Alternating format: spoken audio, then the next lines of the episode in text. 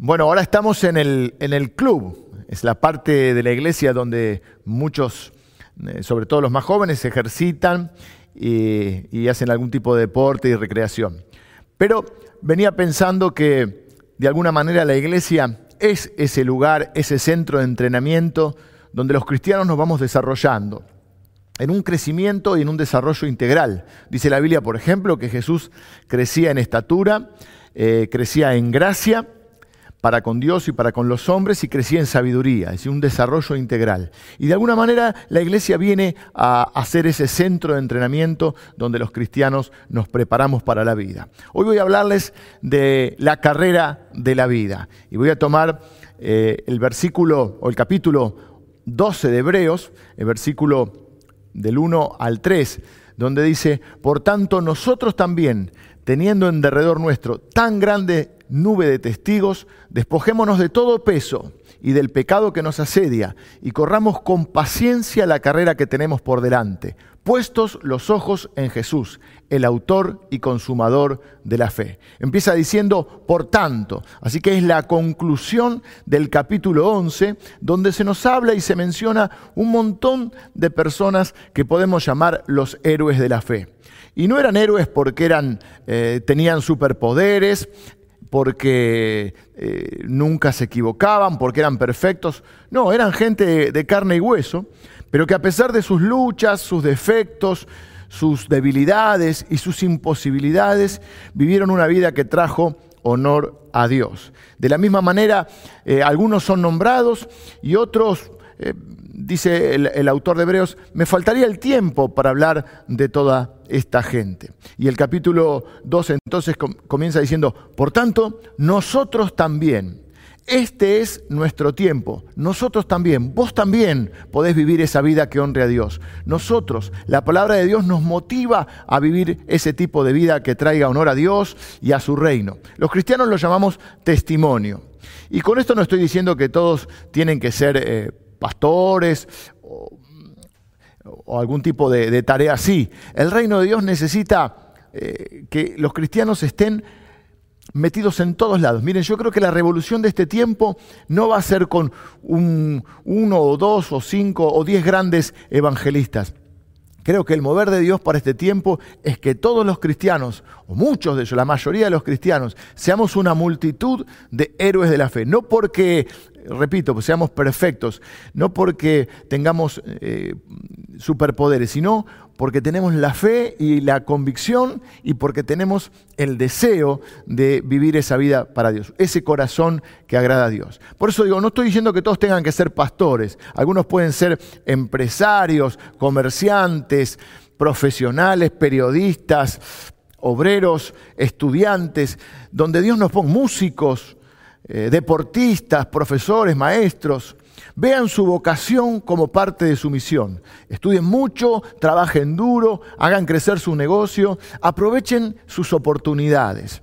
Y donde Dios los haya puesto, ahí hacer pública su fe y luchar por la justicia, hablar por aquellos que no tienen voz, usar las oportunidades que tengamos para hacer el bien. En fin, amar a Dios y a las personas. Y eso es algo que podemos hacer todos los hijos de Dios. Por tanto, nosotros también, teniendo en derredor nuestro una una nube de testigos, dice el autor, una multitud de personas. Ellos nos están diciendo que es posible vivir esta clase de vida. La Biblia dice que ellos alcanzaron buen testimonio, es decir, que fueron aprobados por Dios, al punto que se nos dice que el mundo no merecía gente así y que Dios no se avergüenza de llamarse Dios de ellos. Así es como quiero que Dios me describa. Quiero que Dios esté orgulloso de mí. Corramos, dice, con esta nube de testigos, con esta gente que nos precedió. Corramos con paciencia la carrera que tenemos por delante. La vida como una carrera, nos habla mm, eh, en esta figura que hace, ¿no? La carrera de la fe. La figura no es la de una carrera, diríamos, de pista, de 100 o 200 metros, donde es una carrera corta y donde gana el más rápido, sino más bien una, una carrera larga, tipo maratón, donde gana eh, el triunfo está en llegar. No importa si es primero o segundo, no, se compite contra otro, se compite contra, uno mismo o contra las dificultades. La carrera de la vida es más compleja incluso que una maratón. Pensemos un poco en esta carrera de la vida. Los espectadores, la multitud, entre ellos están sentados en las gradas, todos los que nos precedieron. Quizá en la grada podemos imaginar que está Moisés, David, Noé, Abraham, Josué, quizá tus padres que ya eh, no están, pero te dejaron su testimonio, o tus abuelos, tus maestros, el que te discipuló, la persona que, que te llevó al Señor, gente que te inspiró. Y esta maratón se transforma entonces en una carrera de postas, donde cada corredor porta el testimonio. Cada uno corre en su tiempo y va pasando la antorcha o el testimonio. Así esta carrera entonces se transforma también no solo en la carrera de la vida, la carrera de la fe, sino también en la carrera del pueblo de Dios. Y con sus luces y con sus sombras, el pueblo de Dios ha seguido corriendo esta carrera hasta nuestros días. Ahora es nuestro tiempo. A lo largo de la historia, Dios ha levantado hombres y mujeres que han corrido esta carrera con fe, con perseverancia y han llevado el testimonio de Cristo. Sus vidas son el testimonio. Muchos de nosotros podríamos nombrar a personas que nos han bendecido, que han sido ejemplos, que han sido una inspiración para nuestras vidas. Por ejemplo, seguramente hubo una persona que te predicó el Evangelio. El Espíritu Santo, por supuesto, es el que nos convenció de pecado, es el que nos transformó, el que nos hizo nacer de nuevo. Pero seguramente usó a alguien, a este, diríamos, héroe anónimo o, este, o esta persona de carne y hueso. Bueno, anónimo para otros, pero para, no, para nosotros no. Recordamos perfectamente que Dios usó a alguien para traernos esa palabra o ese mensaje de Dios. El sembrador salió a sembrar, dice la Biblia. Eh, el apóstol Pablo dice, yo planté, Apolo regó, el crecimiento lo ha dado Dios. Pero alguien tuvo que plantar, alguien tuvo que regar. El sembrador tuvo que salir a sembrar. En lo que hoy es esta iglesia, nuestra iglesia, la iglesia del Salvador, unos 70 años atrás, un poco más, casi estamos cerca de los 80 años eh, contando antes de que se conformara como iglesia, pero casi 80 años atrás un pequeño grupito se reunió eh, en una casa que alguien abrió, se animó a abrir su hogar, y comenzaron a predicar y establecer el reino de Dios en este lugar. En aquellos tiempos las distancias era mucho más difícil venir, y un grupito de gente que, que muchos venían de, del barrio de Once, y pertenecían de hecho a, a una iglesia en el barrio de Once, venían hasta acá con algunos vecinos y comenzaron a predicar en este lugar. Alguien prestó su hogar, alguien después compró la primera propiedad, en realidad alguien la, donó. Eh, alguien construyó lo que fue el primer templito. Alguien enseñó, alguien aconsejó, alguien predicó, alguien discipuló, alguien ayudó a un necesitado. Miren, el fundamento es Cristo, eso está claro, claro y clarísimo. Y el crecimiento lo da Dios. Pero cada uno de nosotros tiene que asumir su responsabilidad, su llamado y hacer su parte. Entonces, ¿qué es lo que se nos pide? Que corramos la carrera de la vida, la carrera de la fe, la carrera del pueblo de Dios. ¿Y cuándo? Ahora. Ahora es nuestro tiempo. Este es nuestro momento. Hubo gente que nos precedió que ahora de alguna manera nos inspira y nos alienta desde las gradas, de las tribunas. Pero es nuestro tiempo de correr. Corremos por una causa, o varias causas, eh, podríamos decir. Tenemos la mejor causa. Corremos por nuestro Señor Jesucristo. Él corrió por nosotros. Él corrió para salvarnos. La gente busca eh, diferentes causas por, la, por, las cuales luchar o por las cuales dar su vida. Algunas causas obviamente son muy nobles, pero nosotros tenemos la mejor causa por la cual dar nuestra vida, el Señor Jesucristo. Corremos por el Señor Jesucristo, corremos por el reino de Dios. No encuentro yo un emprendimiento, una empresa, ni otra cosa más importante y más desafiante por la cual dar mi vida que Jesucristo y trabajar para el establecimiento de su reino únase, unámonos a esta misión mundial. Nosotros también. Corremos por nuestra familia. Corremos por la primera responsabilidad que tenemos, que es nuestra familia. Tengamos una visión de nuestra familia de acá a 5, a 10, a 15 años. Trabajemos duro, sembremos en nuestra familia para que esa familia salga adelante y esa familia traiga honor a Dios. Corremos por las generaciones futuras, corremos para dejarles un legado y una herencia espiritual. Vivamos vidas que inspiren a nuestros hijos, nuestros nietos, nuestra descendencia los biológicos y los espirituales. Corremos a pesar de los obstáculos, a pesar de, los dolores de la vida, a pesar de las dificultades. Corremos porque vale la pena. ¿Cómo correr esta carrera? También nos dice el, autor de Hebreos cómo debemos hacerlo. Dice, despojémonos de todo peso. Lo que el peso es lo que nos retrasa, lo que nos estorba, todo lo que nos distrae, todo lo que nos eh, hace correr más lento o incluso nos impide correr. despojémonos de todo. Miren, la Biblia dice que todo, todo, nos es lícito, pero no todo conviene. Tenemos que tener esa sabiduría. ¿Qué cosas son las que están impidiendo que yo pueda correr eh, de la manera que debería? De la mejor manera.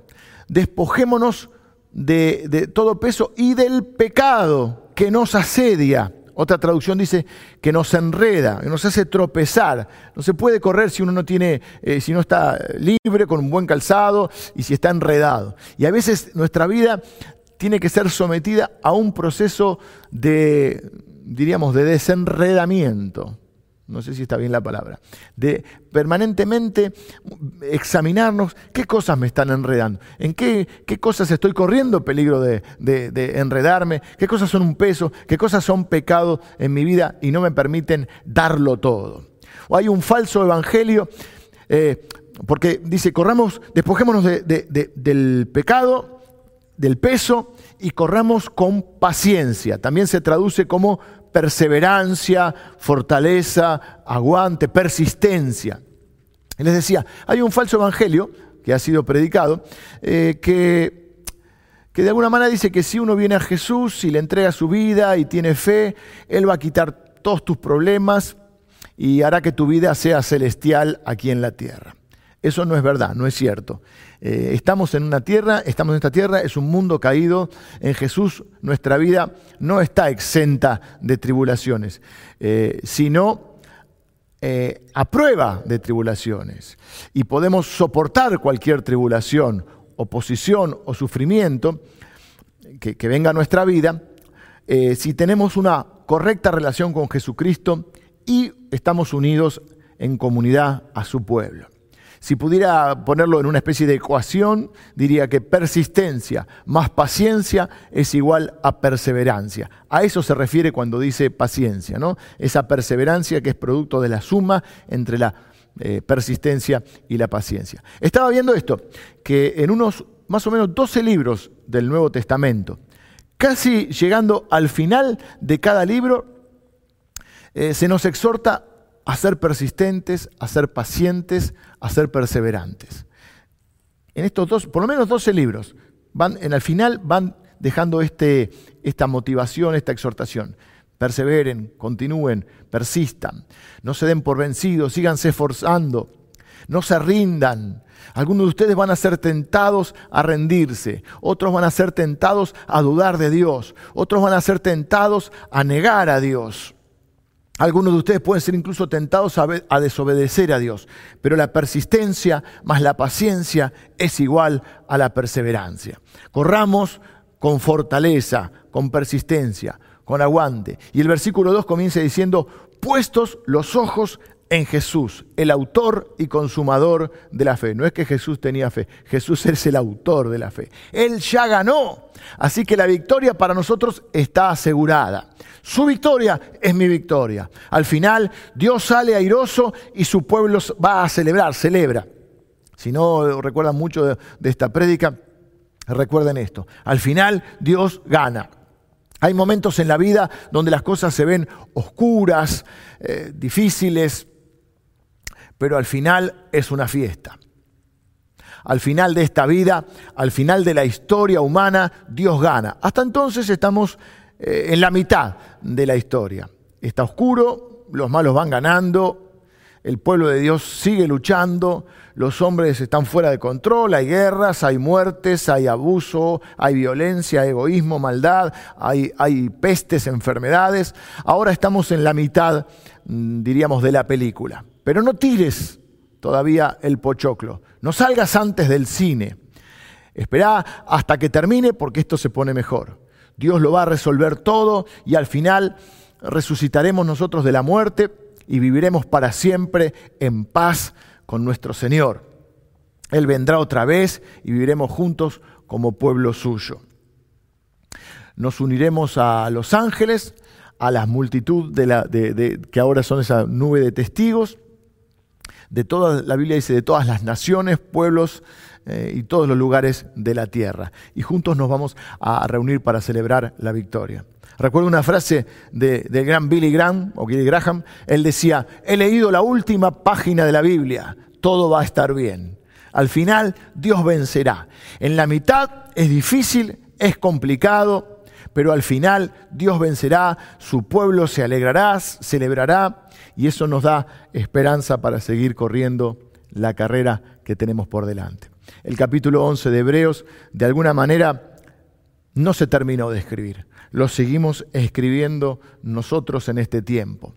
Lo seguimos escribiendo, lo, escribieron los que, nos, los que están relatados en el capítulo 11, lo escribieron los que nos han precedido y ahora nos toca escribir nosotros parte de esa historia. Somos parte, me gusta pensarlo así, de una cadena espiritual y ahora nosotros somos los eslabones de esa cadena. Recuerden que las, las, cadenas se cortan por los eslabones más débiles, así que tenemos que ser fuertes, no rendirnos, seguir creyéndole a Dios. A veces esperanza contra esperanza, pero tenemos que seguir corriendo porque este es nuestro tiempo. Este hemos recibido el llamado, hemos recibido el Espíritu Santo y Dios nos ha puesto la fe en el corazón y nos dará todo lo que necesitamos para seguir corriendo esta carrera. Un día llegaremos al final de esta carrera. ¿Qué se escribirá en tu tumba? Eh, vieron que a veces en las tumbas hay eh, lo que se conoce como epitafios, esas frases que se escriben en la lápida. Eh, y miré algunas que, me causaron gracia. uno puso, les dije que estaba enfermo. otros, dice, decía, tus hijos te recuerdan, menos Tito que no quiso poner para la lápida. bueno, ese es un poco... ¿eh? Otro puso, eh, Groucho Marx, eh, un, gran humorista, un cómico, él puso, disculpe que no me levante. y también recordé, anoche, antes de acostarme, recordé la historia. Justo estaba viendo una serie medio de, espionaje, medio así de, de, un detective de Finlandia, la serie, finlandesa llama Sorjón en la serie. Y justo hay un caso que estábamos viendo que eh, empieza a ver la enfermedad de la vuelta de la rabia, perros con rabia, cosa que estaba erradicada de, ahí de Finlandia. Esto es histórico, porque y los perros habían mordido a algunas personas y tenían rabia. Y entonces recordé la historia de Luis Pasteur. Luis Pasteur fue conocido, no fue médico, fue, creo que era químico y, profesor y, investigador. Y de él, bueno, por ejemplo, de Luis Pasteur podemos eh, conocer ahora el proceso de pasteurización, por ejemplo, que se hace con la leche. Pero lo más, una de las cosas más destacadas en la vida de Luis Pasteur, que él fue el que creó la vacuna contra la rabia. Y, en un momento la había probado en algunos animales, vieron que las vacunas se van, bueno, ahora están todos buscando la vacuna contra el coronavirus y que hay que primero la prueban en animales y funciona y después empiezan a probarlo en algunas personas. Y bueno, en un momento determinado llega una mujer con su hijo que volaba de fiebre. Nueve años tenía el chiquito. Se llamaba Joseph Meissner. Meister, Meissner. Bueno, no me acuerdo bien exacto cómo, cómo, se pronuncia. Joseph Meissner. Y, 14 eh, mordidas de perro tenía, un perro con rabia. Y, entonces, y la mujer le rogó que probara la vacuna en su hijo. Y bueno, eh, frente a esto hay la desesperación de que este chiquito se moría, entonces Luis Pasteur le, aplicó la vacuna y este chico eh, sobrevivió. Y dice, le cuenta la historia que, bueno, él tuvo muchos premios, muchos reconocimientos, muchas cosas por las cuales eh, su vida, diríamos, valió la pena y fue reconocido. Pero él eligió para, para su lápida poner simplemente esta frase, Joseph Meiner vivió.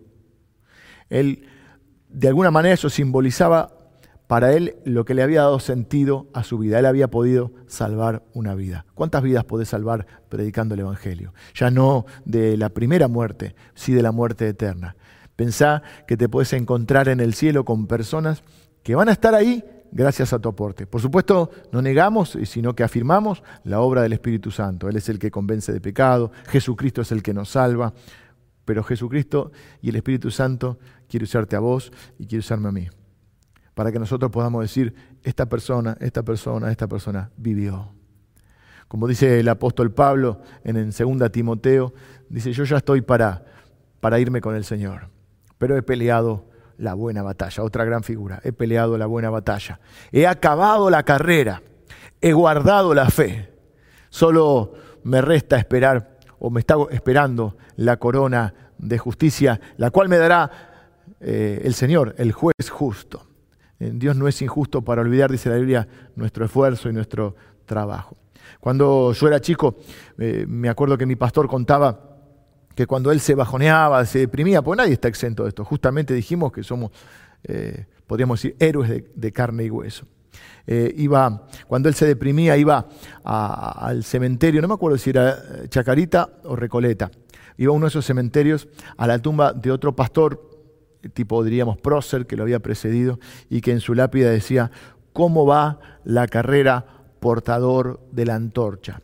Y le hacía recordar que era su tiempo de correr y de portar la antorcha. Hace poco, cuando cumplimos los 70 años como iglesia, lo, invité, es un hombre que está ahora cumpliendo los 90 años y sigue todavía portando la antorcha. Pero también es tu tiempo y nuestro tiempo de dar testimonio, de vivir esa vida que honre a Dios para que otros puedan conocerle y otros puedan vivir. Cierro con esto, miren, hace mucho tiempo leí la historia de un hombre llamado Feidípides, mirá qué nombre, Feidípides.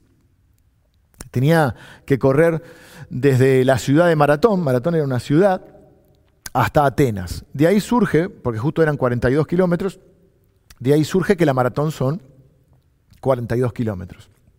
Había peleado todo el día en la batalla y después de, dejarlo todo en la batalla, salió corriendo, empezó a correr y a correr y a correr porque tenía que llevar la noticia. Claro, no podía mandar WhatsApp, mensaje de texto, eh, no tenía mm, forma de comunicarse, así que empezó a correr, a correr para llevar las noticias de la victoria a Atenas. la historia documenta que entró en Atenas, gritó, victoria y murió y pensaba que esta es una figura de nosotros en la vida cristiana. Así será eh, nuestra vida. Corremos hacia Jesucristo, proclamamos la victoria, peleamos la buena batalla, gritamos victoria y morimos. Lo dejamos todo en esta vida. Corremos hasta el final, luchamos hasta la muerte. Y también se nos ha prometido que recibiremos la corona de la vida. Esa es la promesa del Señor. En el libro de Apocalipsis dice, sé fiel hasta la muerte. Y, te daré la corona de la vida. Cada desafío que hay para siete iglesias que de alguna manera representan a la iglesia mundial, cada una siempre termina diciendo al que venciere.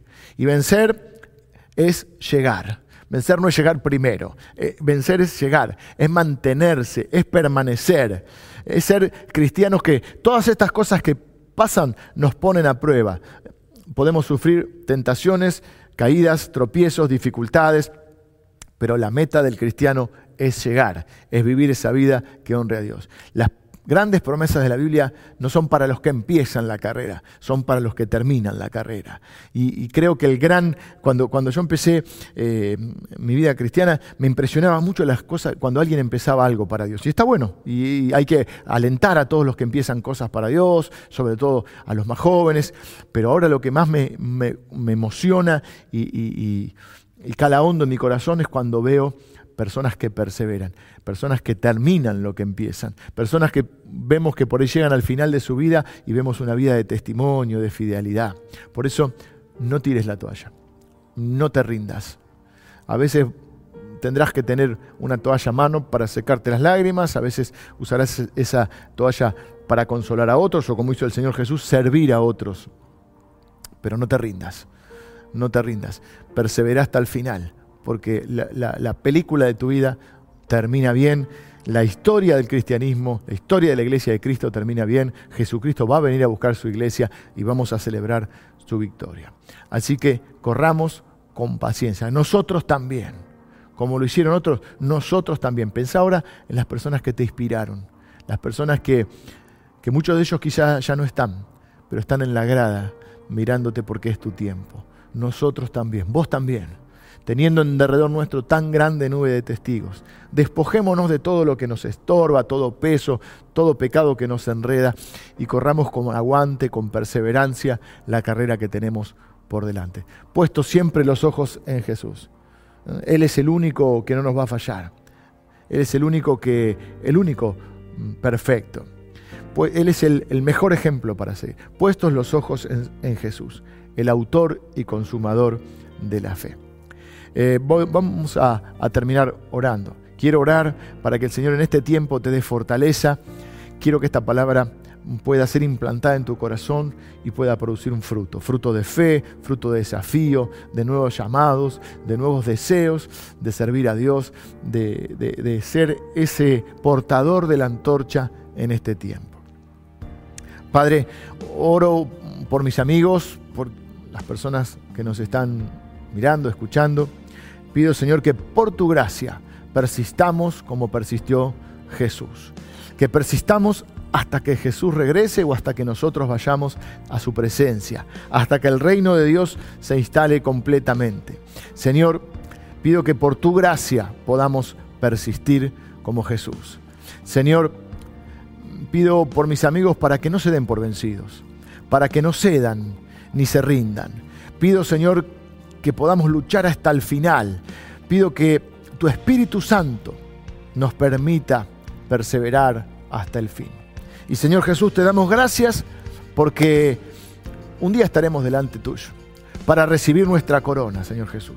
Muchas gracias por terminar tu carrera, por completar tu obra en la cruz y en la tumba vacía. Gracias porque eh, sos paciente con nosotros y, persistís con nosotros hoy y, seguís formándonos y dándonos nuevas oportunidades. Y un día vendrás y habrá una gran fiesta, Señor Jesús.